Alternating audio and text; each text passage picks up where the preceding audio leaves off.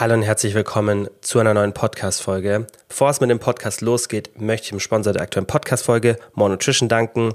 Diejenigen, die den Podcast schon länger hören oder mir auf Instagram folgen, wissen, dass ich eigentlich seit es die Marke More Nutrition gibt, mit denen zusammenarbeite. Und das habe ich auch damals aus einem bestimmten Grund gemacht, denn für mich war das so die erste Firma in Deutschland, die ihre Supplemente auf einer wissenschaftlichen Grundlage entwickelt hat. Und das machen die natürlich immer noch. Die haben eine super Qualität. Die Chargen werden regelmäßig analysiert. Das heißt, da wird geschaut, sind irgendwelche Schadstoffe drin. Ja, sind auch wirklich die Produkte oder die Wirkstoffe drin, die man drin haben sollte. Das ist auch wirklich richtig deklariert, das alles. Und deswegen finde ich es einfach von den Supplementen her eine richtig, richtig geile Firma. Also, wenn ihr auf der Suche nach Supplementen seid, ist es immer mein To-Go-Spot.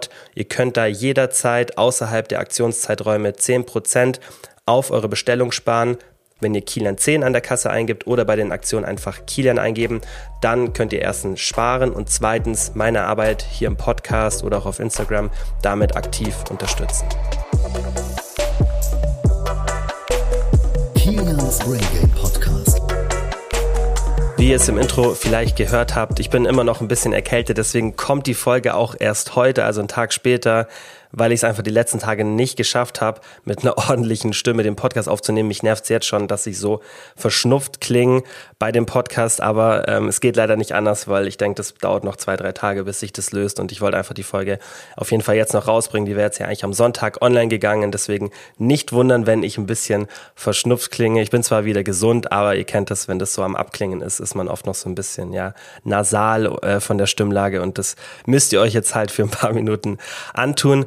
Kurz bevor es äh, mit der QA-Folge losgeht, erstmal würde ich mich riesig freuen, weil das habe ich in der Spotify Jahreszusammenfassung gesehen. Das habe ich, glaube ich, in der letzten Folge zu Schluss erwähnt, aber da sind natürlich dann vermutlich nicht mehr alle dabei bei der Folge, wenn es ganz am Schluss ist, dass ich mich extrem freuen würde, wenn ihr dem Podcast auch folgt, beziehungsweise den in eurer Podcast-App abonniert, weil gerade bei Spotify hören ganz, ganz viele den Podcast, aber abonnieren den nicht. Und das ist natürlich nicht schlimm, aber ich würde mich freuen, wenn ihr den abonniert, weil dann wächst der Podcast, weil natürlich da auch ein Algorithmus dahinter ist. Spotify merkt, hey, da sind viele Abonnenten. Dann wird der Podcast einfach vielen anderen Menschen vorgeschlagen und da würde ich mich einfach extrem freuen. Und nochmal ein Hinweis zum Coaching. Ich habe es in der letzten Folge schon erwähnt. Ich werde ziemlich sicher im Januar einen Annahmestopp machen müssen vom Coaching, weil ich jetzt schon relativ nah an der Kapazitätsgrenze bin und im Januar meiner Erfahrung nach einfach sehr, sehr viele ins Coaching rein wollen und ich kann eben nicht versprechen, dass ich jeden annehmen kann. Deshalb, falls ihr das so ein bisschen noch herauszögert und wartet, hey, bis zum 1.1. habe ich mir was überlegt, damit jetzt schon mal ein Teil jetzt startet, ich auch Startunterlagen, alles, was sehr, sehr zeitaufwendig ist, erstellen kann, dass ihr jetzt bis zum Ende des Jahres komplett kostenlos im Coaching seid und dann geht's ab dem 1.1. trotzdem direkt los. Aber ihr könnt auch jetzt schon starten, zahlt noch nichts und dann eben erst ab dem 1.1. Das heißt einfach, falls ihr ins Coaching wollt, meldet euch an für ein kostenloses Beratungsgespräch. Wie gesagt, am besten jetzt, dass das auch sich ein bisschen verteilt und nicht alles dann im Neujahr ist und die Pam mit dem Telefonieren auch gar nicht hinterherkommt. Das ist, wie gesagt, komplett kostenloses Beratungsgespräch. Einfach über die Website buchen. Und dann würde ich sagen, starten wir jetzt mit der QA-Folge. Wie immer, Timestamps sind in der Beschreibung. Da könnt ihr euch dann ja, Fragen raussuchen oder beziehungsweise die Fragen überspringen, die euch nicht interessieren. Das ist wieder ein Mix aus allem. Und ich würde sagen, wir fangen direkt mit Frage Nummer eins an, die auch jetzt, denke ich, für viele wichtig ist fürs Neujahr. Und zwar, was ist einer der häufigsten Fehler, den du im Coaching immer wieder siehst? Das ist eine super spannende Frage und da gibt es ganz, ganz ähm, viele Fehler sozusagen, ja, und Fehler ist finde ich immer so ein bisschen negatives Wort, weil es ist ja nicht irgendwie ein bewusster Fehler, wobei, ob es jetzt bewusst ist oder nicht, spielt eigentlich keine Rolle. Aber ein Fehler ist vielleicht nicht das richtige Wort, sondern es ist eher so ein bisschen eine falsche Einstellung oder eine falsche, falsche Zielsetzung. Ja, und das ist das, was ich so am häufigsten sehe, dass es eine unrealistische Zielsetzung gibt. Ja, das heißt, dass man sich an irgendwelchen anderen Leuten orientiert oder an Ergebnissen von anderen Menschen, Ergebnissen von sich selbst aus der Vergangenheit, wo vielleicht die Lebenssituation eine andere war. Ja, und dass man einfach keinen realistischen Blick hat auf das, was denn möglich ist. Und das heißt nicht, dass man irgendwie so sich kleine Ziele stecken sollte, auf keinen Fall, aber das ist eher der zeitliche Aspekt, der dann oft unrealistisch ist. Ja, und dass man das muss man ja auch immer berücksichtigen, das sage ich oft, auch meinen Coaches dann, eine Diät wird oder sollte mit der Zeit leichter und nicht schwerer werden. Denn klar, in der Theorie wird eine Diät mit der Zeit schwieriger, weil natürlich der Körper wehrt sich irgendwann immer mehr, ja, wenn der Körperfettanteil sinkt und man in einem Kaloriendefizit ist. Irgendwann, klar, ist der Stoffwechsel, ja, wo der so ein bisschen sich anpasst, das heißt, Hunger geht hoch, Aktivität geht runter, ja, Stoffwechselrate geht ein bisschen runter. Das heißt, klar, der Körper wehrt sich irgendwann gegen diesen Gewichtsverlust und dann wird die Diät logischerweise ein bisschen schwieriger. Aber bevor das eintritt, sollte erstmal, weil das dauert oft sehr lange, bis das eintritt, aber bis das eintritt, also dass es wirklich relevant ist, ist es oft so oder sollte es so sein, dass eine Diät leichter wird. Und ganz einfach aus einem bestimmten Grund, zwar die Gewohnheiten. Denn wenn ihr Gewohnheiten entwickelt und mehr Routine bekommt, Mahlzeiten besser plant, besser lernt, wie ihr reagiert in bestimmten Situationen, ja, oder zum Beispiel so eine Calorie Cycling Methode, wenn man die lernt, richtig zu benutzen, dass man nicht immer nur Defizittage hat, ja. Wenn man diesen ganzen Lernprozess durchmacht, dann wird eine Diät mit der Zeit leichter. Und das muss man sich auch immer wieder sagen. Und deswegen sollte man auch erstmal, wenn man so eine Zielsetzung macht, sich überlegen, okay, was ist denn besonders jetzt für die ersten Wochen und Monate realistisch? Und es ist nicht so, wie gesagt, dass man da keine Fortschritte macht, sondern dass man einfach viel zu krasse Fortschritte erwartet. Und das ist meiner Meinung nach einer der häufigsten Fehler. Und ihr müsst es ja auch so sehen, wenn ihr euch realistische Ziele setzt und diese dann übertrefft, dann ist es doch was Positives. Dann ist es doch noch besser, wenn diese Ergebnisse so gut sind, ja, dass ihr einfach von dem Ergebnis eher überrascht seid. Das heißt, da wirklich Nummer eins Fehler, unrealistische Zielsetzung, dass man irgendwas erwartet, was sehr, sehr unrealistisch ist. Und dann ist man enttäuscht, frustriert. Ja, dann ist auch meistens die Motivation so ein bisschen das Problem, weil man ständig an was oder für was arbeitet, was man eigentlich gar nicht wirklich erreichen kann. Und da muss man wirklich aufpassen. Und was da so ein bisschen dazugehört zu diesem Fehler oder dieser falschen Einstellung ist, dass man auch diese Perfektion erwartet. Und ich finde, das darf man nicht getrennt voneinander betrachten, weil eine unrealistische Zielsetzung geht auch meistens damit einher, dass man eben Perfektion erwartet. Weil wenn man sagt, okay, ich möchte jetzt zum Beispiel in einem Monat vier Kilo verlieren, was jetzt in den meisten Szenarien, also das ist jetzt auch nur eine Beispielzahl, es kommt aufs Gewicht und so weiter drauf an, aber in den meisten Szenarien in einem Monat vier Kilo bei einem normalen Körpergewicht, normales Defizit ist zum Beispiel eine Situation, wo ich sage, hey, das ist vielleicht ein bisschen unrealistisch, ja. Und wenn man dieses unrealistische Ziel hat, egal ob es jetzt vier Kilo sind, sechs Kilo, acht Kilo oder auch weniger, und man hat einfach für sich, für sich selbst ein unrealistisches Ziel, dann liegt es auch oft daran, dass man erstens, klar, von Grund auf schon ein zu hohes Defizit erwartet, dass man das die ganze Zeit einhalten kann, aber eben auch, dass man diese Perfektion von sich erwartet, die auch notwendig ist, damit man eben so schnell Fett verliert. Aber das ist ganz, ganz wichtig. Es geht schon, ja, und deswegen sieht man das auch bei anderen Menschen, aber man muss immer überlegen, was für ein Leben hatten die Menschen denn in dieser Zeit? Auch wenn es über einen längeren Zeitraum ist, ja, ist es, finde ich, noch schlimmer. Aber selbst für einen kurzen Zeitraum, finde ich, ist das nichts Erstrebenswertes. Also man kann nicht sagen, so, ich reiße mich jetzt mal zwei Monate zusammen, zusammen habe kein Social Life, ähm, muss wirklich jede Mahlzeit durchplanen, aber dafür habe ich einen geilen Fettverlust, der dann irgendwie 30 Prozent schneller ist als der Fettverlust, den ich habe, wenn ich mal hier und da einen Gang runterschalte, mal einen Tag auf Erhalt mache, so wie wir es hier oft besprechen. Und ich finde, diese deutlich verminderte Lebensqualität ist es nicht wert, dass man 20, 30 Prozent schneller Erfolg hat. Natürlich, in manchen Situationen kann man das so machen, wenn gerade vom Leben her alles so passt, dass man das vielleicht so hindreht.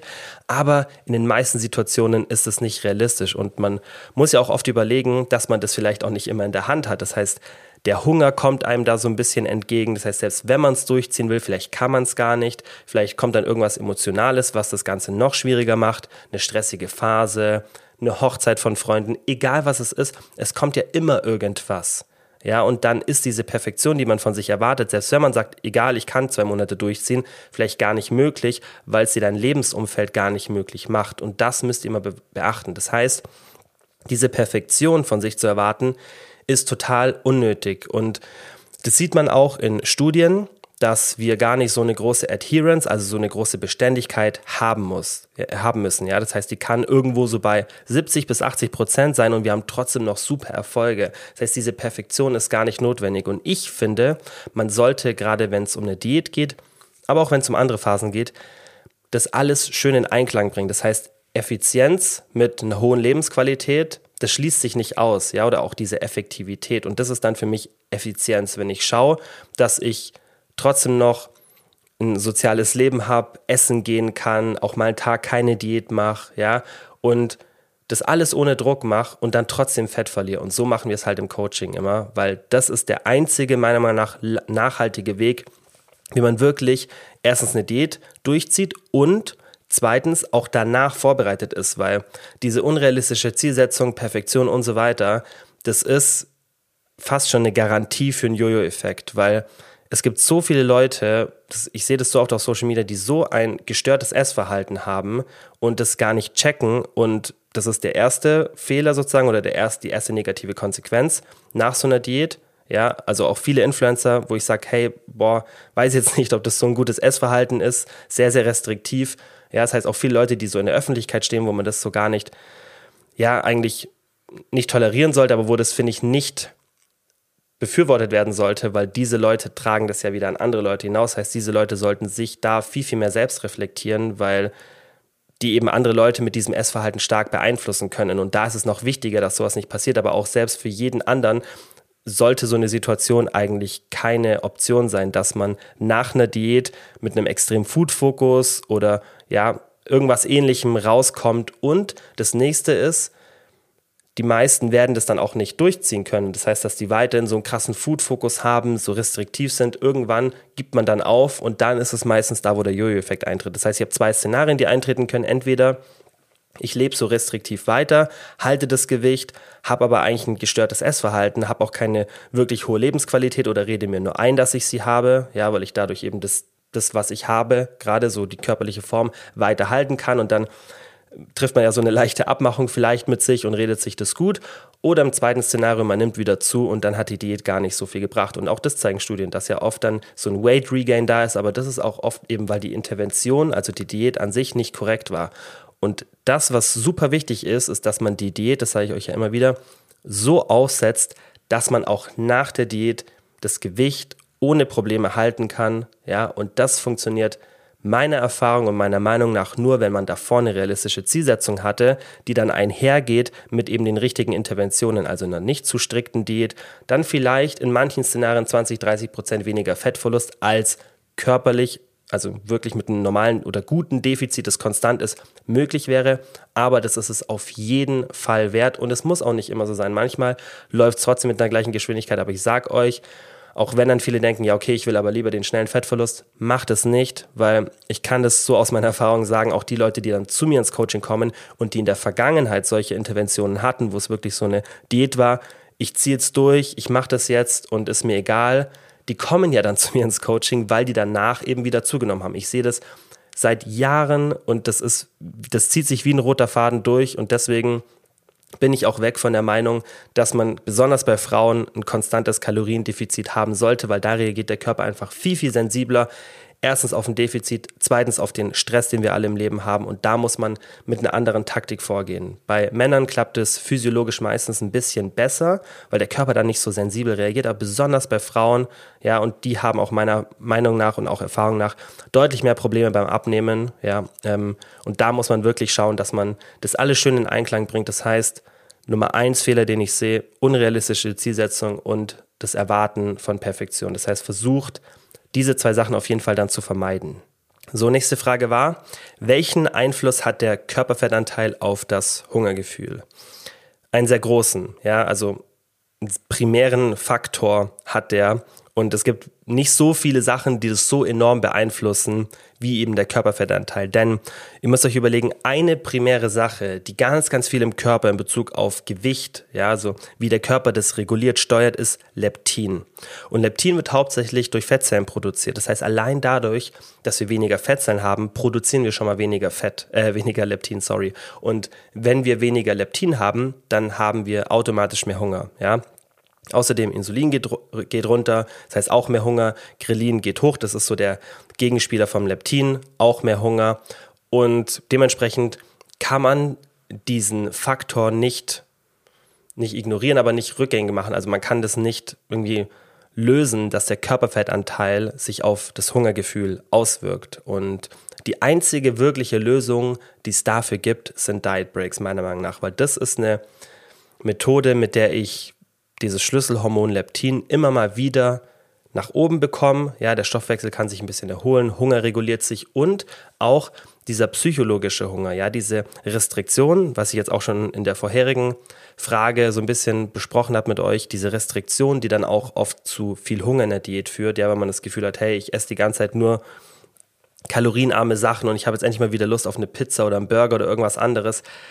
Dieses psychologische, hey, ich will das jetzt endlich mal wieder essen, kann ich auch durch einen Diet Break lösen, weil in einem Diet Break, wenn ich das geschickt mache, kann ich das ja alles wieder für einen Zeitraum ohne Probleme essen. Natürlich sollte man eine Diät auch so aufbauen, dass es auch außerhalb von einem Diet Break möglich ist, sowas zu essen. Das finde ich wichtig, dass man eben auch zwischendrin so Erhalttage einbaut.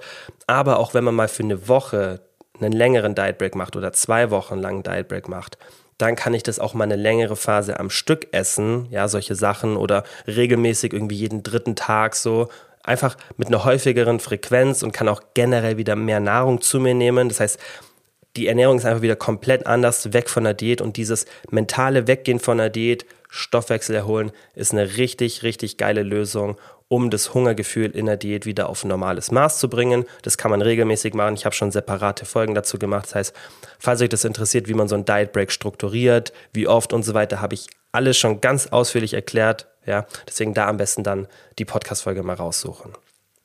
Nächste Frage war, sollte ich lieber eine Full Range of Motion oder Glute-Fokus bei den Squats achten? wenn ich mein Po zum Wachsen bringen möchte. Also eine Full Range of Motion, für die es nicht kennen, ist einfach, dass der Muskel sich über den vollen Bewegungsradius bewegt oder den möglichst großen. Und bei den Kniebeugen ist jetzt halt hier die Frage, soll ich eher auf die Full Range of Motion achten oder auf den Glute-Fokus? Und ich denke, dass bei der Frage gemeint war, ob ich dann, also ob du dann, wenn du in der obersten Position bist, den Po irgendwie anspannen sollst, ich war mir nicht ganz sicher, aber ich wollte es trotzdem als Frage reinnehmen, um das zu erklären. Wenn ihr Kniebeugen macht, ja, oder jede Kniebeug-Variante, das heißt ein Split Squat, eine Beinpresse würde ich jetzt nicht unbedingt als Kniebeug-Variante zählen, aber geht schon in die Richtung. Alle Squat-Varianten, Goblin Squats, ja, also alles, was eine Art von Squat ist, auch normale Kniebeugen, eine Hackenschmidt geht auch schon in die Richtung rein. Da ist es so, umso mehr Range of Motion ihr habt, desto mehr Glutfokus habt ihr, weil dann ist die Hüfte in einer stärkeren Streckung, hat eine größere Range of Motion und dann ist es auch besser, um den Po zum Wachsen zu bringen. Das heißt, eine gute Tiefe, die muss nicht dieses typische Ass to Grass bei den Squats sein, ja, aber eine gute Tiefe bei diesen Übungen ist mehr Glutaktivierung, ja, und dieses Konzentrieren, dass man zum Beispiel in der obersten Position irgendwie den Po anspannt, das bringt nicht viel, weil da habt ihr gar keine große Belastung mehr auf den Po. Ja, das liegt dann an der Schwerkraft einfach so, wie einfach die, der Weg sozusagen, den der Po dann noch in diesem kleinen, ähm, kleinen Fenster zurücklegen muss, im Verhältnis zum Gewicht ist, da passiert nicht mehr viel Spannung. Also dieses obere Anspannen, das könnt ihr euch sparen. Im unteren Teil, da passiert die hauptsächliche Belastung. Also wenn ihr die Glutes, also den Po in den Fokus rücken wollt, dann ist immer mehr Tiefe bei solchen Übungen sinnvoll und deswegen auf jeden Fall, wenn du mehr Po-Wachstum haben willst, dann achte auf eine Full Range of Motion, außer halt bei zum Beispiel Kickbacks haben wir auch schon ein paar Mal besprochen, da finde ich sinnvoll, das so ein bisschen zu kombinieren, dass man vielleicht sagt, hey, zwei Sätze, wenn man einen Kickback macht, mache ich mit einer Full Range of Motion, zwei Sätze mache ich mit einer bisschen oder einen Satz mache ich mit einer aufrechteren Haltung, sodass ich leichter so eine Hüftüberstreckung habe. Das sind so Besonderheiten, aber bei Squat-Varianten, da würde ich immer eine große Range of Motion anziehen. Nächste Frage auch super spannend. Warum fällt es einem im Winter besonders schwer, auf Süßes und Kohlenhydrate zu verzichten? Das hat mehrere Gründe. Also tendenziell ist es so, dass die meisten bei Hitze weniger Hunger haben. Das hat mehrere Gründe, aber das ist schon mal eins, ja, dass diese Kälte bei den meisten dazu führt, dass sie mehr Hunger haben, aber ihr müsst auch mal so ein bisschen vom Hormonellen überlegen. Wenn es dunkel ist, ja, dann haben wir tendenziell so ein bisschen weniger Dopamin durch das, wie wir einfach leben. Das heißt, Dunkelheit, ja, also wenig Sonnenlicht, wir kriegen auch wenig Licht sozusagen an die Augen, weil wir ja viel drin sind, weil es kalt ist. Ja, das heißt, selbst die Zeit, die dann draußen hell ist, verbringen wir nicht draußen. Und das weiß man auch aus der Neuroforschung, dass definitiv Licht, also Helligkeit für die Augen gut ist für Dopamin, gut ist für unsere Stimmung und auch generell Sonne auf die Haut zu bekommen, das ist gut für unsere Stimmung. Und das ist ja im Winter erstmal nicht gegeben, weil die Zeit, in der die Sonne scheint, erstmal deutlich kürzer ist oder auch in der Helligkeit da ist. Und diese kürzere Zeit verbringen wir dann eh meistens drinnen, weil es so kalt ist, dass wir einfach tendenziell weniger draußen sind.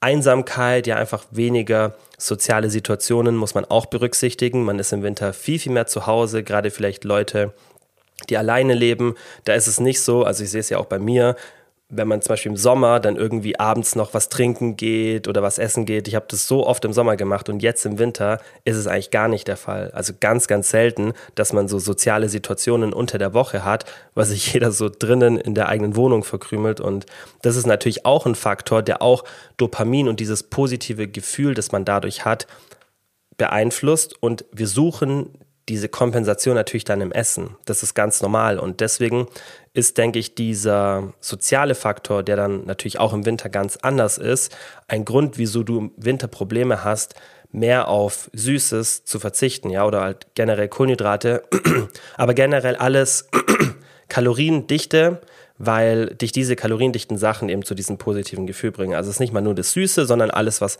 kaloriendicht ist. Und man muss natürlich auch bedenken, dass die Versuchungen im Winter tendenziell auch höher sind. Dann kommt irgendwie die Zeit mit Weihnachtsmarkt, Plätzchen und so weiter. Und das darf man ja auch nicht berücksichtigen. Das sage ich euch ja auch immer wieder, dass euer Lebensumfeld wahnsinnige Einflüsse darauf hat, wie ihr Nahrung konsumiert. Und wenn zum Beispiel keine Plätzchen da sind, dann könnt ihr auch gar keine Plätzchen konsumieren. Es ist wirklich relativ simpel. Aber wenn das ganze Zeug die ganze Zeit um einen herum ist, jeder backt irgendwas, überall ist irgendeine Weihnachtsfeier, stehen überall Lebkuchen und so weiter rum.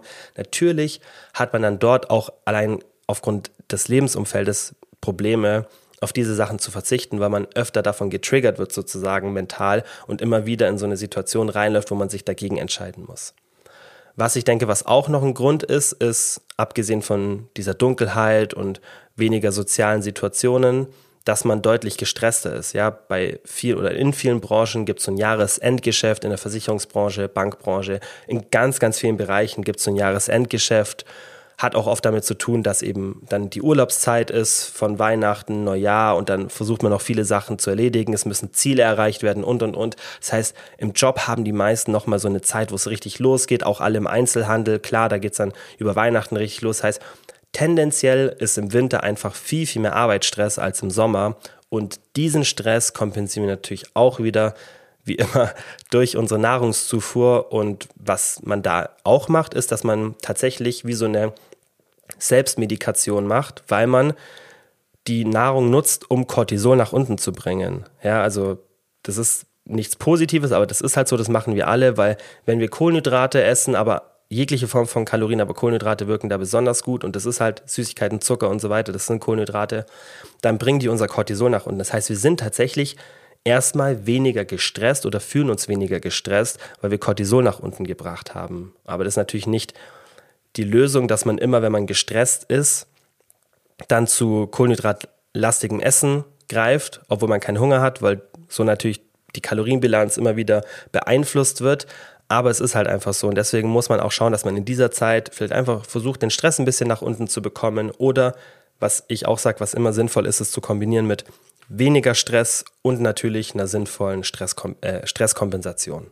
So, und jetzt zu einer Frage, die oft kommt, und zwar mit den Kickbacks. Deswegen will ich jetzt noch mal ein bisschen genauer erklären, was da mein Stand ist. Also, Frage war: Kickbacks am Kabelzug, sollte man ein Bein auf eine Erhöhung stellen?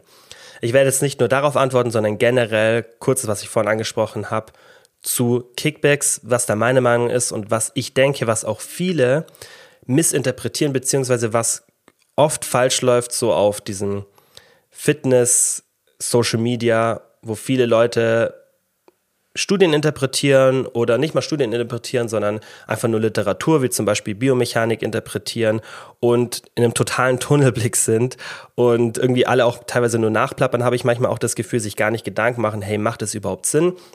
Und auch oft vergessen, kontextbezogen zu denken. Und das zeige ich euch jetzt an den Kickbacks, wieso da meiner Meinung nach viele vergessen, den Kontext zu berücksichtigen. Also, Klar, wenn ich jetzt einen Kickback mache und mich vorlehne, das ist ja immer die Diskussion, oder jetzt zum Beispiel das Bein auf eine Erhöhung stelle, was aber tendenziell auf jeden Fall Sinn macht, dann kann ich eine höhere Range of Motion manchmal erzielen. Also wenn du Probleme hast, so ein Kickback zu machen, wenn du nicht erhöht stehst, dann kann es dir helfen, auf eine Erhöhung zu gehen. Finde ich tendenziell nicht so gut, weil du dann vielleicht nicht so einen stabilen Stand hast und es auch gar nicht so notwendig ist, bei den Kickbacks diese volle Range of Motion ja in diesem unteren Teil hinzubekommen. Denn Klar, tendenziell so eine größere Range of Motion, also wenn der Muskel durch einen größeren Bewegungsradius bewegt wird, stark gedehnt wird, ist tendenziell für den Muskelwachstum besser. Da gibt es Studien und dagegen argumentiere ich auch gar nicht. Das ist ja auch bei anderen Übungen immer eine Grundlage, die man berücksichtigen sollte. Ja, das heißt, wenn du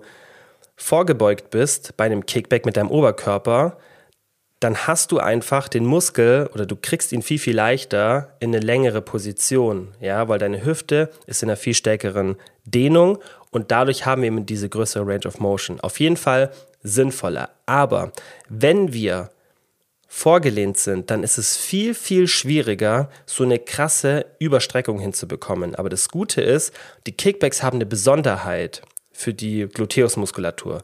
Und zwar, dass wir so eine 10 bis 20, 15-prozentige Überstreckung vom Muskel hinbekommen. Und in EMG-Studies hat es zu einer hohen Aktivierung geführt bei dieser Überstreckung. So, natürlich sind es auch wieder isolierte Studien und noch, finde ich, nicht ein eindeutiger Beweis, aber wir haben jetzt hier eine Übung, mit der wir nochmal eine Besonderheit erzielen können, die mit anderen Übungen nicht möglich ist. Also ist meine Überlegung, meine Schlussfolgerung, dass wir doch diese Übung dafür benutzen, diesen bestimmten Teil zu trainieren, diese Überstreckung, dafür aber andere Übungen wie zum Beispiel eine Kniebeuge oder ein Hip Thrust benutzen oder rumänisches Kreuzheben, um den Muskel durch eine schöne große Range of Motion zu bewegen.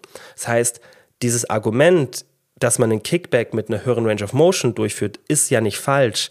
Aber ich finde, dass es doch sinnvoller ist, diese Besonderheit, die wir nur bei einem Kickback oder auch bei einem Lying Leg Curl, da kann man das auch machen mit dieser Überstreckung, ja, indem man das nochmal am Schluss des Becken anhebt. Ist, finde ich, aber ein bisschen komplex, ist von der Übungsausführung auch nicht so easy. Ich habe das auch schon eine Zeit lang gemacht. Da finde ich Kickbacks leichter zum Durchführen. Dann sollte man doch diese Übung für diese Besonderheit benutzen und in den anderen Übungen dann durch eine schöne große Range of Motion trainieren, weil da habe ich gar nicht diese Option, dass ich diese schöne Überstreckung hinbekomme. Und weil eben Daten da sind aus EMG Studies, dass diese hohe Aktivierung bei der Überstreckung stattfindet bei den Kickbacks, würde ich das tendenziell empfehlen. Und was ich auch sinnvoll finde, ist, dass man einfach sagt, okay, dann kombiniere ich das eben. Ich habe drei Sätze oder vier Sätze oder zwei Sätze und sage, okay, 50 Prozent mache ich mit vorgebeugtem Körper, 50 Prozent mache ich mit ein bisschen mit leicht vorgebeugten, eher aufrechten Körper, um dann eben leichter diese Überstreckung zu erreichen. Habe ich halt keine so eine große Range of Motion, dafür habe ich diese geile Überstreckung.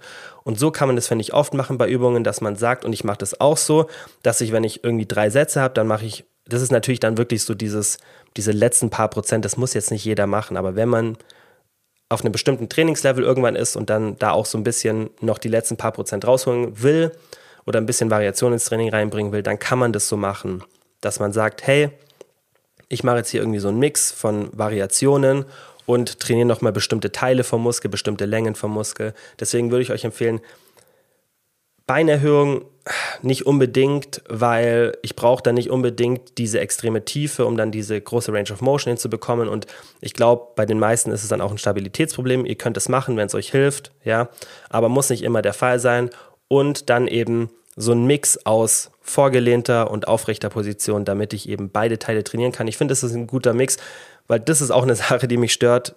Das jetzt mal abgesehen von dieser Frage. Ich sehe so oft irgendwelche Videos, wo es dann heißt, du machst Latzug falsch, du machst das und das falsch. Und das als falsch zu betiteln, ist der größte Müll, weil es ist ja nur effektiver, wenn ich es vielleicht auf eine andere Art und Weise mache. Das heißt aber nicht, dass die andere Variante falsch ist, sondern es gibt eine bessere Variante.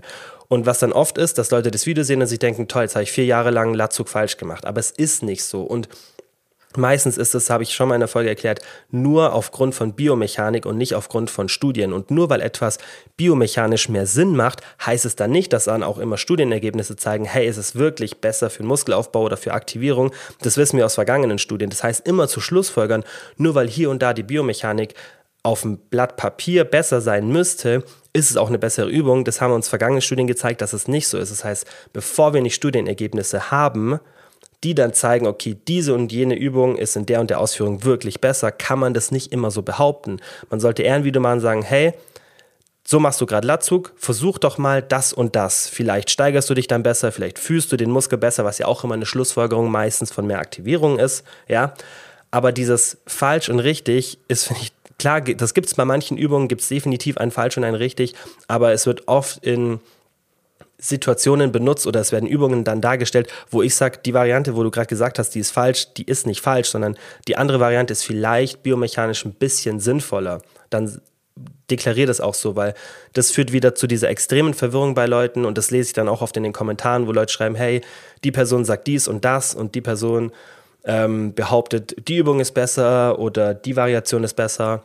Und so darf man das nicht sehen, weil die meisten Übungsausführungen sind richtig. Es gibt halt ein bisschen effizientere und man muss es, finde ich, auch so sehen. Wenn jetzt nur noch die effizienten Übungen benutzt werden, dann schrinkt, also dann äh, schrumpft unser, unsere Übungsauswahl, die wir potenziell haben, auf ein wirklich krasses Minimum. Wegen vielleicht einem Prozent mehr Aktivierung oder irgendwas anderem, was noch nicht mal nachgewiesen ist. Und das macht das ganze Training extrem einfältig, wenn wir wirklich so wenig Variation haben. Und das geht ja wirklich schon, also ins Extreme, wo ich schon wirklich von Leuten, die auch viel von der Materie verstehen, gelesen habe, Squats sind schlechte Übungen, ähm, Klimmzüge sind schlechte Übungen. Wenn wir diese Übungen alle rausschmeißen und jeder wirklich nur noch diese biomechanisch optimalen Übungen macht, dann glaube ich, dass vielen der Spaß am Training vergeht. Mir würde er definitiv vergehen und ich sehe es aus dem Grund kritisch, weil es eben nicht notwendig ist und weil auch bei vielen Übungen das noch gar nicht bewiesen ist. Und das dann zu behaupten,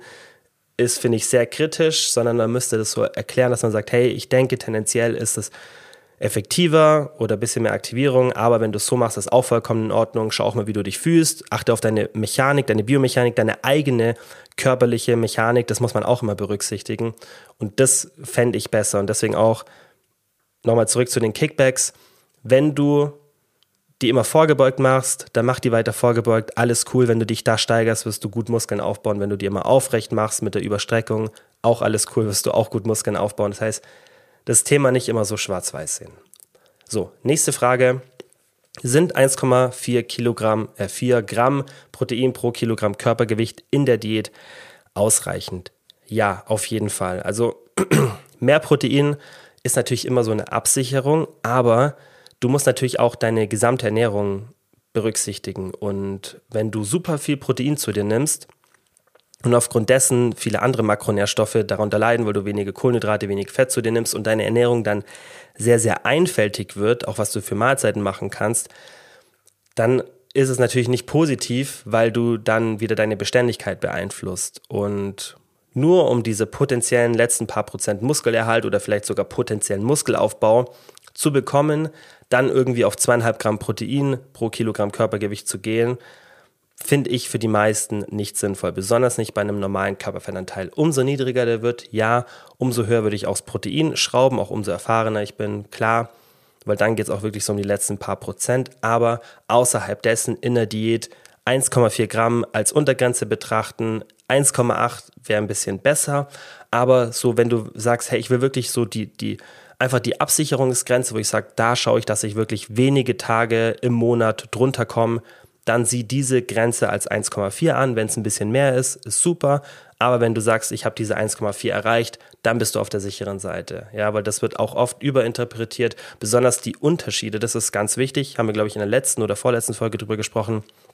Den Unterschied zwischen dem, was ich habe von einer hohen zu einer sehr hohen Proteinzufuhr. Ja, der Unterschied ist ganz, ganz klein. Und der Unterschied zu einem Gramm Protein, also ein Gramm auf 1,4 pro Kilogramm Körpergewicht, der ist viel, viel größer als von 1,4 auf 1,8.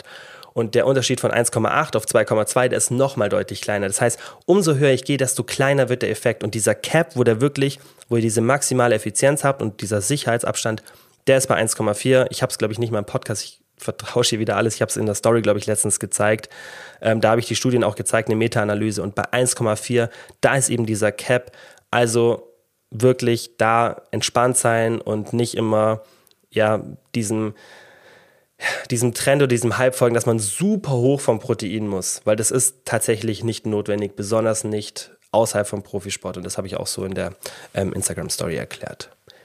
Nächste Frage war, ich habe Probleme Reps in Reserve einzuschätzen, wie kann ich das lernen? Also Reps in Reserve ist auch die Intensitätsschema-Einstufung, die ich benutze, auch die ich im Booty Guide in dem PDF benutzt habe, weil ich finde das für die meisten Leute leichter als diese Rate of Perceived Exertion, also die RPE-Skala, weil man bei den Reps in Reserve das ein bisschen, das ist die gleiche Skala einfach nur umgedreht, ja, dass man eben nicht sagt, so, ich habe jetzt eine 7,5, was dann sagt, ich habe jetzt irgendwie noch drei Reps übrig, sondern du hast dann halt Reps in Reserve, dass du sagst, okay, wie viele Reps habe ich noch übrig? Das, diese Umrechnung ist viel, viel leichter.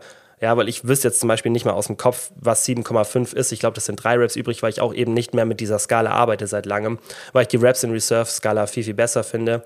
Und wenn du Probleme hast, das einzuschätzen, weil da ist ja meine Empfehlung, dass du wenn du einen ausgeglichenen Trainingsplan hast, normales Volumen, normale Intensität, dass du immer irgendwo so zwischen zwei und vier Reps in Reserve bist von der Intensität. Dann weißt du, hey, ich habe eine gute Intensität, die nicht zu locker, aber auch nicht zu hoch ist. So, und jetzt ist die Frage, wie kann ich lernen, wo diese Reps in Reserve bei mir jetzt aktuell im Satz sind. Und es ist eine Sache der Erfahrung. Also umso erfahrener du bist, umso mehr du trainiert hast, desto öfter warst du schon Richtung Muskelversagen. Aber du musst auch mal testen, wo dein echtes Muskelversagen ist, weil das ist eine Sache, die ich ganz, ganz oft im Gym beobachte.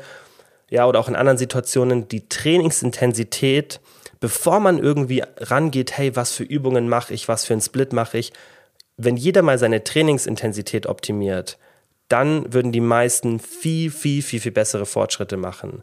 Und ich will das vielleicht in Zukunft mal wieder öfter machen, dass ich mal zeige, wie meine Sätze aussehen. Und ich denke, dass viele Leute bei meinen Sätzen, wo ich sage, hey, ich habe locker noch drei Reps in Reserve, denken, ich bin jetzt gerade schon am Muskelversagen, weil das ist ein sehr schmaler Grad. Aber du musst wirklich so überlegen, wenn dir jetzt jemand eine Knarre an den Kopf hält und sagt, du musst jetzt noch Wiederholungen machen, wie viele könntest du wirklich noch machen? So, und das ist dann deine Reps in Reserve. Also Echtes Muskelversagen ist, wenn du das Gewicht wirklich nicht mehr bewegen kannst mit sauberer Technik. Und ich würde dir empfehlen, teste das einfach mal an Maschinen und hab auch keine Angst vor dieser Intensität. Aber teste das mit einer Übung, wo du dich sicher fühlst, vielleicht mit einem Trainer im Gym, der qualifiziert ist oder mit einer anderen Person, die sehr, sehr viel Erfahrung hat und da auch ein bisschen drüber schauen kann, wenn du dich selber nicht sicher fühlst. Aber probier es einfach mal bei einer simplen Übung, wie zum Beispiel einem Beinstrecker. Da kann nicht viel passieren, da kannst du nicht so viel falsch machen von der Ausführung. Und dann teste mal und versuch mal wirklich dieses Szenario hinzubekommen, was ist, wenn mir jetzt wirklich jemand eine Knarre an den Kopf hält und ich müsste weitermachen egal ob ich jetzt Lust habe oder nicht. Und dann geh mal wirklich so weit, dass du sagst, ich, kann, ich könnte jetzt keine einzige Wiederholung machen.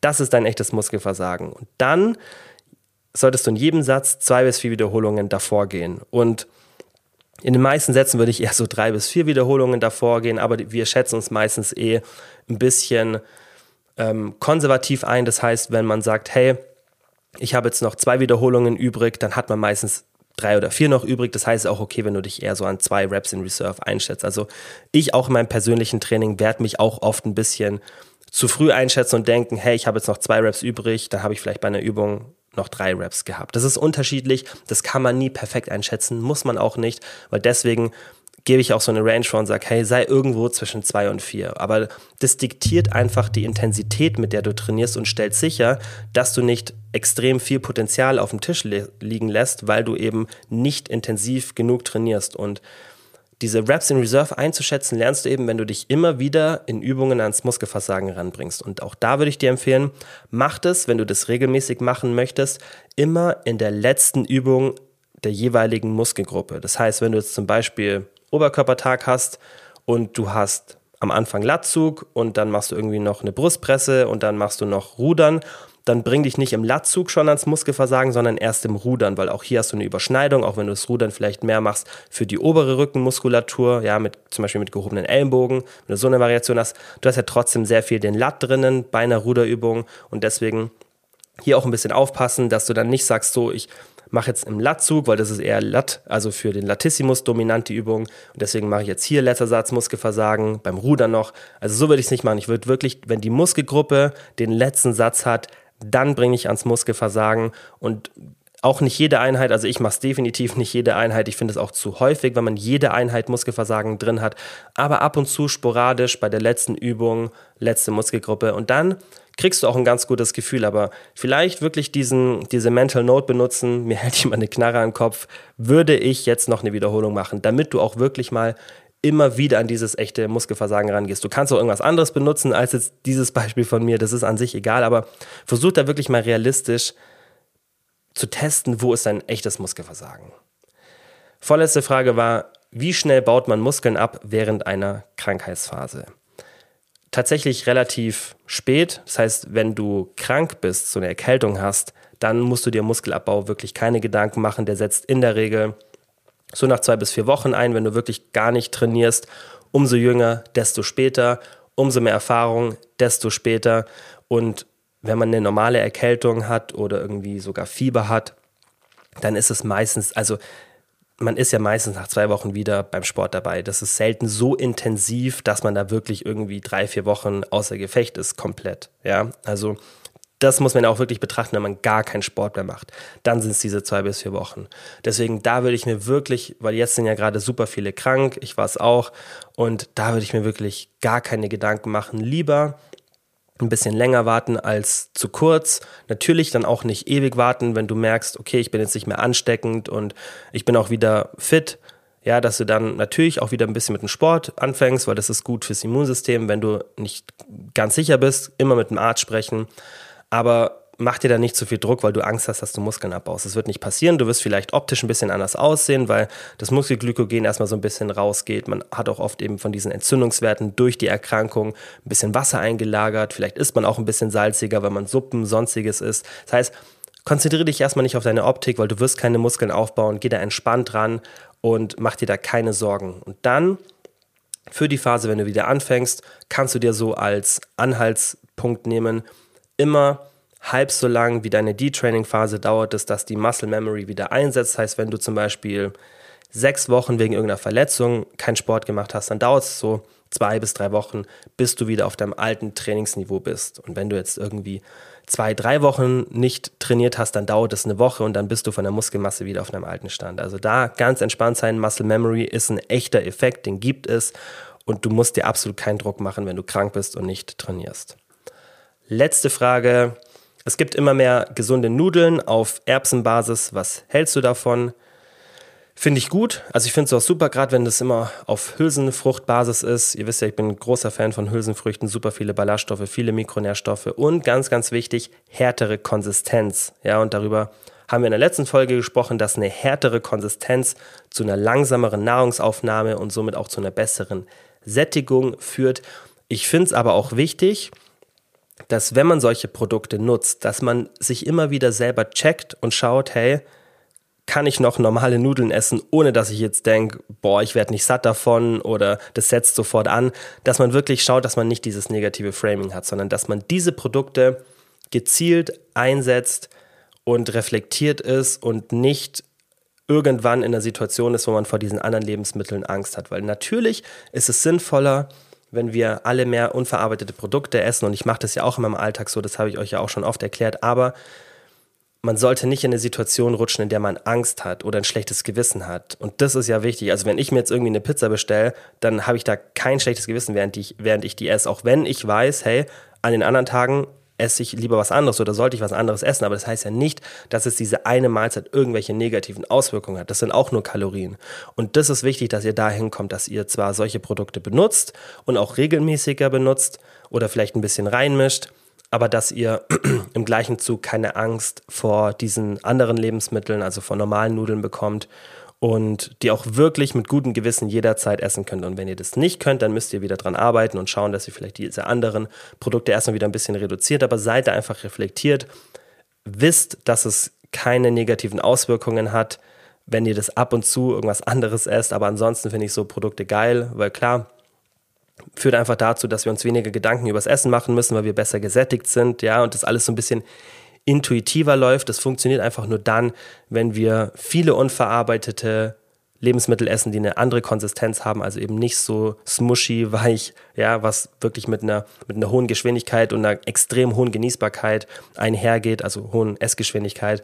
Wenn wir das machen, das ist natürlich für uns alle gut, weil dann können wir wirklich intuitiver essen, auf unser Hungergefühl hören, ja, weil wir dann wirklich unser Sättigungssystem mit den richtigen Lebensmitteln bedienen und das nicht aus dem Gleichgewicht bringen. Natürlich ist es sinnvoll, aber im Umkehrschluss muss man in unserer Welt einfach trotzdem, finde ich, darauf achten, weil man eben immer wieder mit diesen anderen kaloriendichten, hochgenießbaren Lebensmitteln konfrontiert wird, dass man keine negative Assoziation aufbaut, weil sonst hat man ständig im Alltag diese negativen Situationen. Und das ist einfach unsere Welt und mit der muss man sich zurechtfinden und deswegen müssen wir schauen, dass wir da ein gutes Verhältnis dazu haben. Weil anders als jetzt zum Beispiel die Hadza, ja, dieser Jäger- und Sammlerstamm, die einfach mit diesen Lebensmitteln nicht in Verbindung kommen.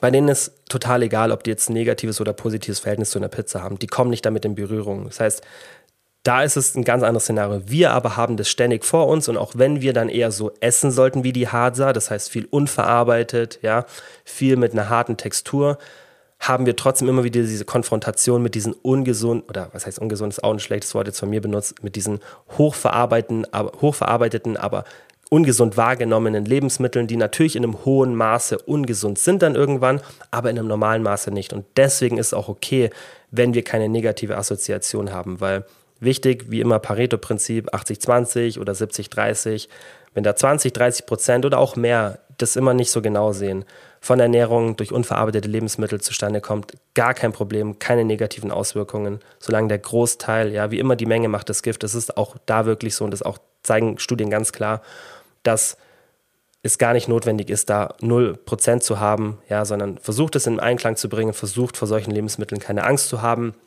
die aber trotzdem regelmäßig zu integrieren. So, das war alles für die Folge. Heute ein bisschen kürzer. Ihr habt mir viel Feedback gegeben. Die meisten haben gesagt, weil ich das in der letzten Folge gefragt habe, ob die aktuell zu lang sind. Die meisten meinen, sie könnten sogar noch länger sein, aber die war jetzt ein bisschen kürzer. Ich denke von der Länge trotzdem ausreichend. Ich hoffe, es war wieder viel Input. Es kommt auf jeden Fall nochmal eine Folge jetzt am Sonntag raus.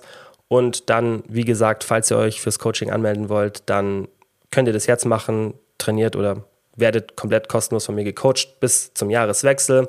Falls ihr irgendwelche Fragen dazu habt, schreibt mir eine DM oder einfach fürs Beratungsgespräch anmelden. Wie immer, Vielen, vielen Dank fürs Zuhören und wir hören uns am Sonntag wieder. Ciao.